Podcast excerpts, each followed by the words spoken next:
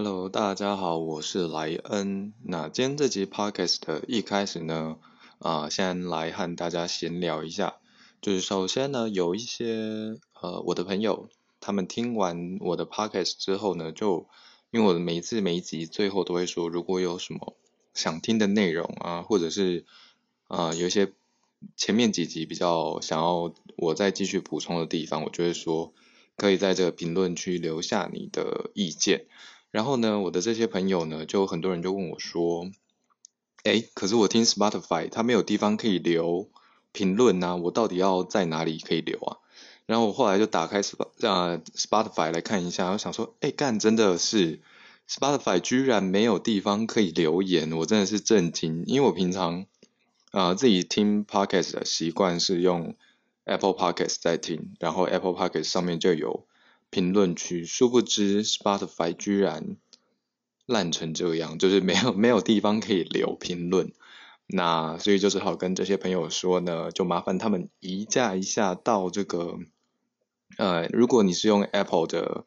呃手机的话呢，你就可以用它本身内建的这个 Pocket 这个应用程式，然后就可以移驾到那边去，然后可以后也都可以在那边听啊，或者是也可以在那边留言，就比较好留。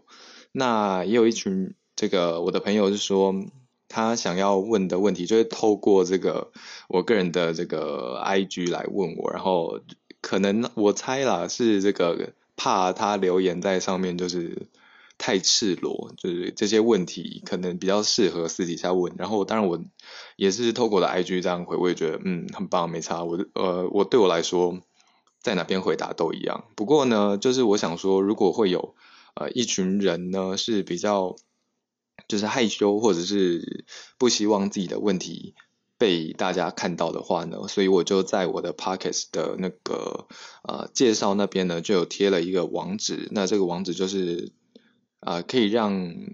如果想要问问题，但是又不想被看到的人，就可以从这个网址来留言问我，那这个地方就只有我会看得到，那我看到之后呢，就可以在接下来几集呢，针对这样的。呃，问题或者是意见来啊回复，所以大家也可以多多利用这个呃问答区，嗯，OK。那除了这个之外呢，还有一个也是非常有趣的这个事情，就是我真的是蛮好奇这个，因为有一些人。会来听我的这个 podcast 是有一部分是我的朋友，然后有一部分是网络上并不认识的人。然后呢，因为我这里的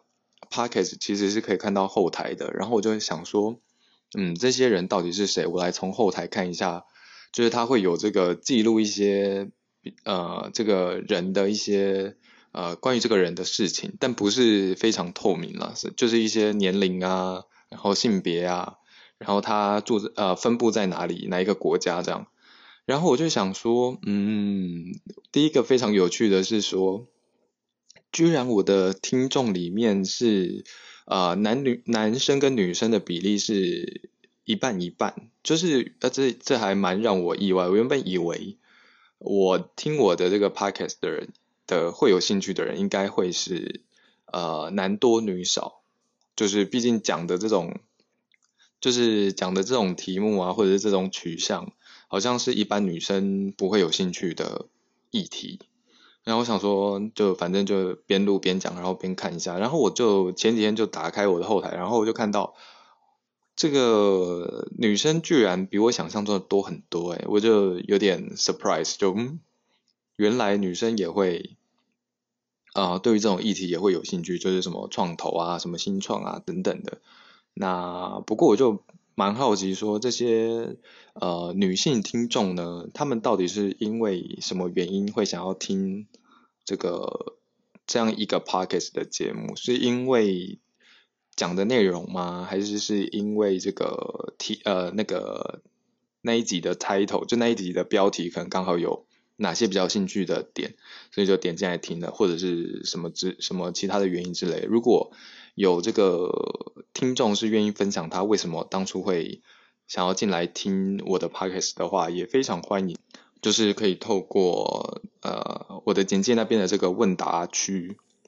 那个问答的网址呢，来可以来告诉我说，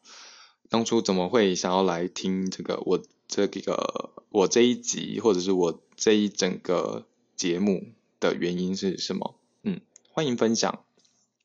那另外一个有趣的地方呢，是我就在看这个后台啊，到底是哪些呃年龄层的人在听，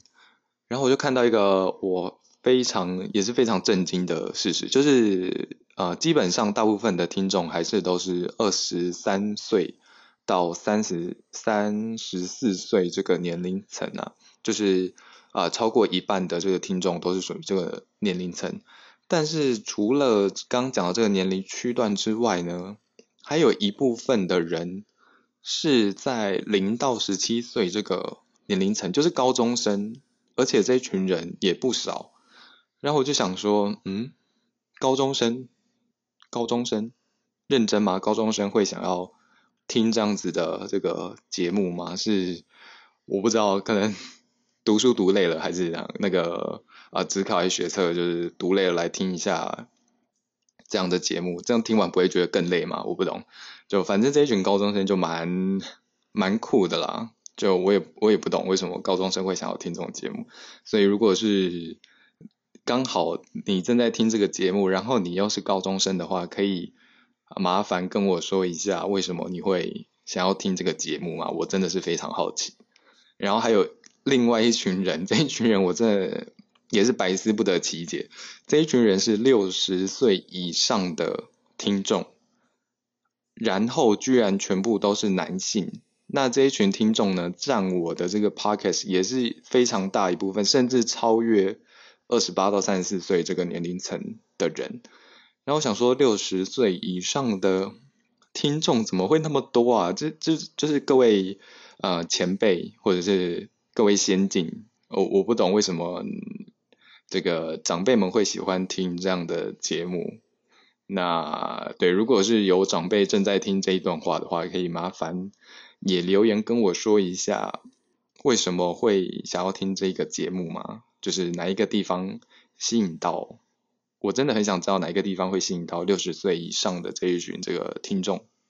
嗯，对，所以就也欢迎留言。OK，好的。那这个就是我诶这一集比较就是觉得有趣，想要跟大家分享的地方。嗯，好，那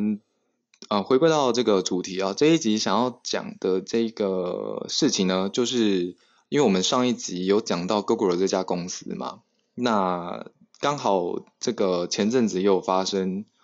一个事件，我觉得可以拿出来讲一下。那这个事件我真的觉得非常的瞎。我先说结论好了，他啊，这个事件就是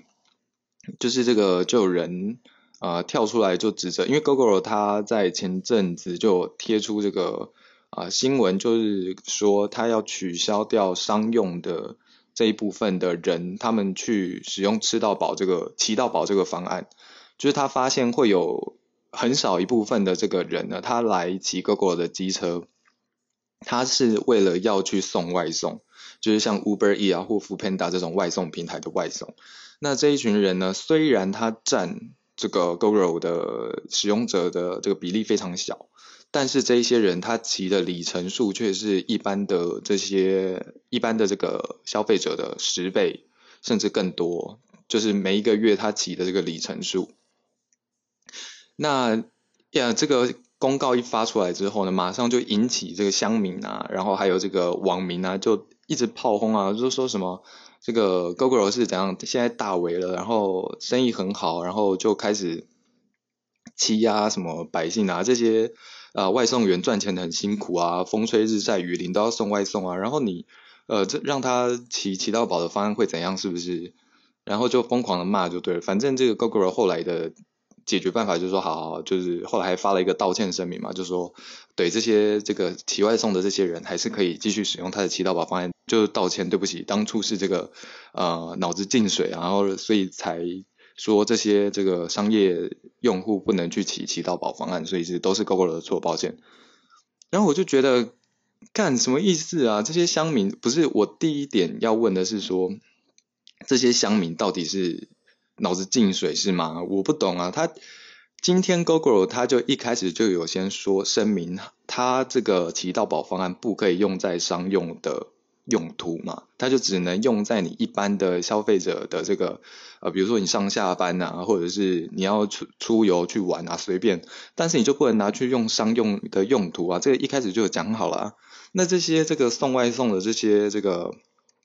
呃。外送什么餐饮物流外送技师啦，我不知道现在网络上不是这样叫吗？反正就是这些外送员啊。那外送员在送外送的时候骑 GoGo 的机车，这个就是商业用途啊，还有什么好讲？难不成你是做善事是不是？就是你餐送过去，然后你没有收钱，那那好啊。如果你是送餐不收钱，那你就不算商业用户啊。那如果你今天送这个餐你有收钱，那你就是商业用户，有什么好说的？那你为什么？你到底凭什么？用什么立场来？